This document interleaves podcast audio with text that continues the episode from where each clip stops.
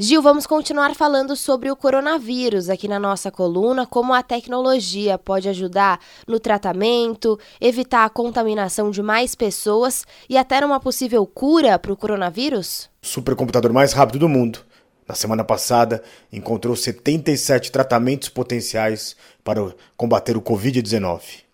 Esse computador, que faz parte do Departamento de Energia dos Estados Unidos, ele é um milhão de vezes mais rápido do que seu notebook. Ele faz 200 milhões de bilhões de cálculos por segundo. Mas os números são de menos. Eles conseguiram executar milhões de simulações para encontrar compostos que podem combater o coronavírus e gerar uma vacina.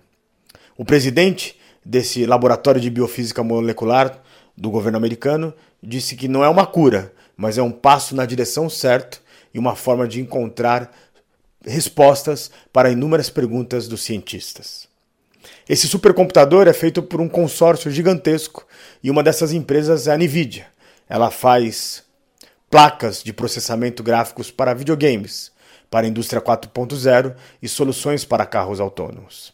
Ela tem uma comunidade gigantesca de gamers.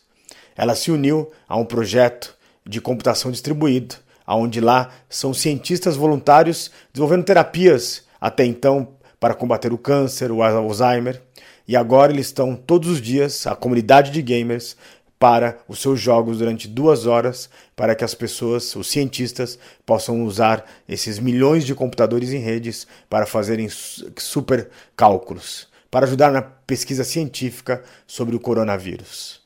É muito importante a gente ressaltar que todos esses medicamentos, inclusive o que a gente falou aqui na coluna, ainda estão em fase de testes. Esses nem começaram a ser testados ainda, né? Estão só na fase de pesquisa. Todos esses medicamentos que falam por aí não foram aprovados ainda por autoridades de saúde. A Covid-19, a doença tem sim cura, pessoas já se curaram e estão vivendo saudáveis, mas esses medicamentos ainda não foram aprovados e a gente traz sempre as atualizações aqui na Band News FM. Se você quiser conferir mais sobre essas tecnologias que estão ajudando no combate ao coronavírus, entra no nosso site bandnewsfm.com.br e procura a coluna Revolução Band News.